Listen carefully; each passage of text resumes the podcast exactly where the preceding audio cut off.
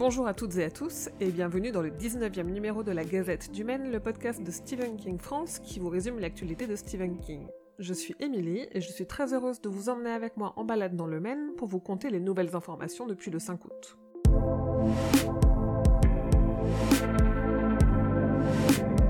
Le recueil Brume a été publié en livre audio par Audible le 15 août dernier. Il est lu par François Delève et puisque c'est tout le recueil qui est lu, il dure plus de 16 heures.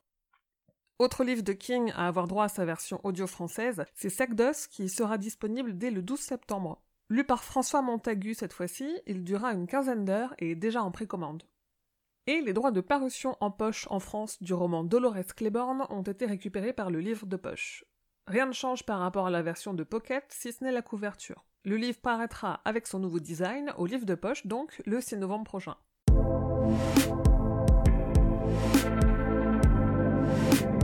Une nouvelle adaptation est sur les rails, et parmi les producteurs, on retrouve Roy Lee, qui était déjà producteur sur les récents chapitres de ça.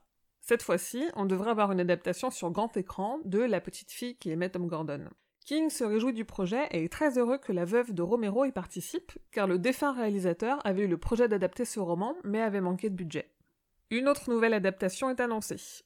Barbara et Andres Muschietti, qui ont produit et réalisé les deux chapitres de ça, ont annoncé sur une radio argentine qu'ils vont produire une adaptation du roman Chantier de Stephen King. À la réalisation, on retrouvera un autre argentin, Pablo Trapero. Et puisqu'on parle de ça, la promo s'est un peu calmée grâce aux vacances, mais on a quand même des choses intéressantes. Un teaser de 45 secondes est sorti pour la version IMAX du film avec des nouvelles images et le spoil d'un jumpscare. Le site américain Slash Film a réalisé une vidéo très sympa de l'expérience immersive SA2 qui est ouverte au public en ce moment à Hollywood. On a aussi appris que c'est James McAvoy, l'interprète de Bill Denbrough adulte, qui est à l'origine de la scène dans le Palais des Glaces où il cherche à sauver un enfant des griffes de Gripsou. Cette scène, on la voit dans la dernière bonne annonce, et elle n'était à l'origine ni dans le script, ni dans le livre de King. Enfin, le réalisateur Andres Muschietti a annoncé qu'il avait le projet de sortir non pas une, non pas deux, mais trois Director's Cut de sale film. Une version longue pour chaque chapitre, et une ultime version qui réunirait les deux films en un seul super film. People choose to remember the good stuff. The moments. But sometimes what we tried to leave in the past won't stay there. It's back. Pennywise.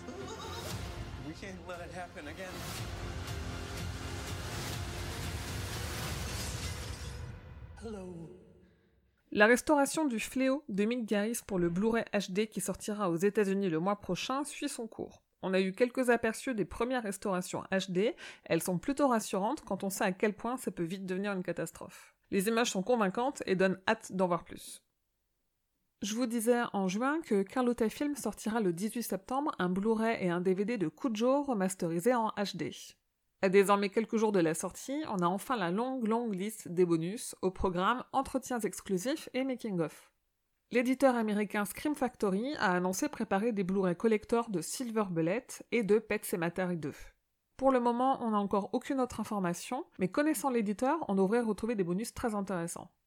Enfin, pour finir sur les films, le réalisateur Mike Flanagan a confirmé que son film Doctor Sleep sera rated R aux États-Unis pour images et contenus violents, images sanglantes, vulgarité, nudité et usage de drogue.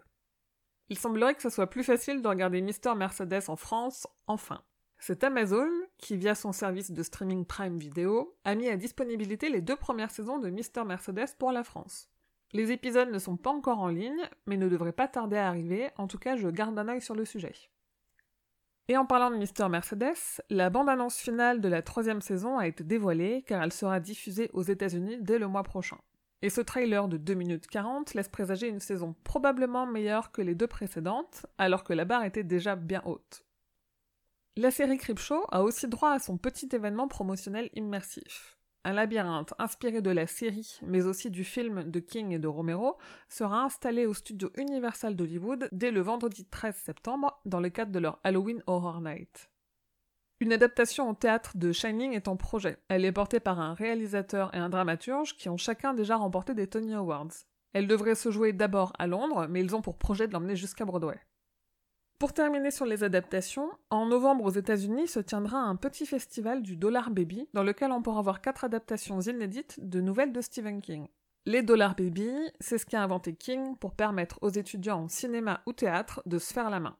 En gros, ils peuvent acheter les droits d'adaptation d'une nouvelle pour un dollar, à condition de ne jamais distribuer ou commercialiser leur adaptation. Ce genre de festival présente donc toujours des adaptations inédites.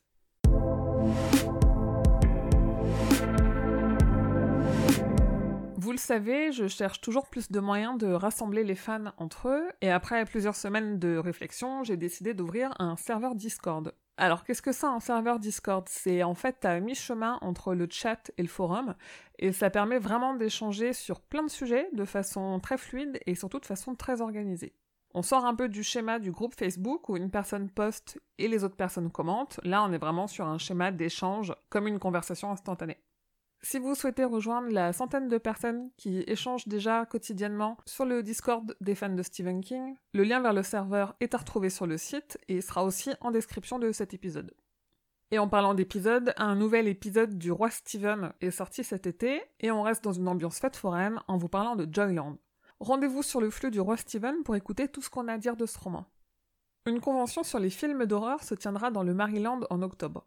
La liste des invités est prestigieuse et plutôt alléchante, et si je vous en parle, c'est parce qu'évidemment, il y aura des invités de prestige côté King Universe aussi.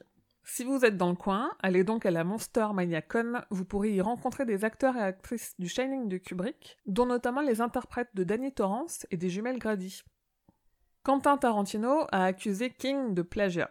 C'est dans son interview avec Eli Ross pour History of Horror qu'on peut l'entendre dire que Gripsou est un vol de Freddy Krueger, le monstre des griffes de la nuit de Wes Craven.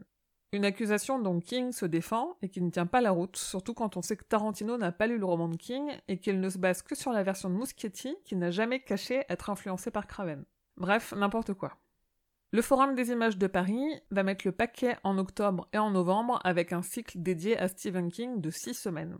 La programmation a été dévoilée et on sait que de nombreux films seront diffusés, notamment ça, Les Évadés, La Ligne Verte, Misery, Carrie au bal du diable ou encore Christine et Stand By Me. Mais aussi, trois conférences sur le Met King sont organisées. Le détail de ce qu'on sait et les dates des conférences sont évidemment à retrouver en ligne. Les éditions Hachette Heroes ont dévoilé la couverture de D'après une histoire de Stephen King, l'anthologie des adaptations de King qu'ils publieront le 25 septembre. Je vous conseille d'aller jeter un œil à ce livre, car j'ai la chance de pouvoir le lire en avance, et cette Bible des adaptations de King est déjà un essentiel de ma bibliothèque.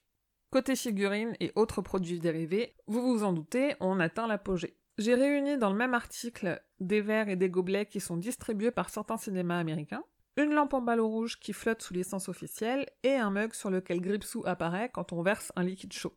Dans un deuxième article, je vous présente la Living Dead Doll de Mesco à l'effigie de Gripsou 2017 et un set de post-it toujours sous licence ça. Et si vous ne collectionnez pas les figurines, mais que vous souhaitez investir dans de l'art, l'artiste Don Metz a mis en vente trois de ses peintures originales pour illustrer des romans de King. Il faudra quand même débourser entre 2750 et 6500 dollars. Sur les réseaux sociaux, Stephen King s'est désolé du décès de Toni Morrison il a renouvelé son amour pour la série The Hundred, même s'il préférait quand Octavia était méchante. Et il a partagé une bonne annonce de Cats mélangée à celle de Cimetière, et nul doute que King pourrait écrire de l'horreur à base de chats.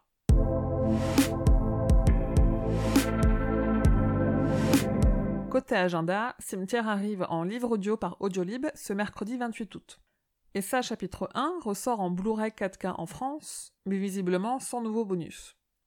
On a enfin des dates d'avant-première pour ça chapitre 2. À Paris, le Grand Rex organisera une avant-première exceptionnelle le 5 septembre, la veille de la sortie aux États-Unis, et les places sont déjà en vente.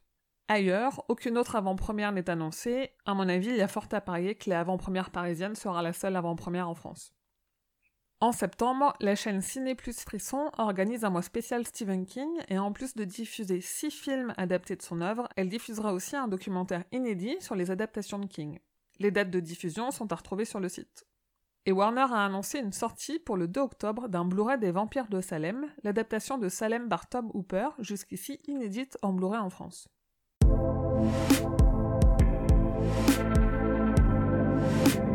C'est tout pour l'actualité de King. Je vous dis rendez-vous dans deux semaines pour l'épisode numéro 20. Si vous aimez ce podcast, n'hésitez pas à me laisser des étoiles et des commentaires pour l'aider à grandir et à le recommander autour de vous.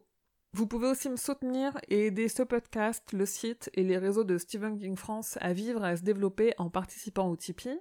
Et comme d'habitude, vous pouvez trouver Stephen King France sur Instagram, Twitter, Facebook et désormais aussi sur Discord pour échanger avec d'autres fans.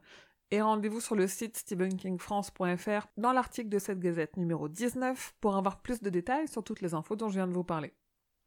Je vous dis merci et à bientôt, fidèles auditeurs et auditrices, que vos journées soient longues et vos nuits plaisantes.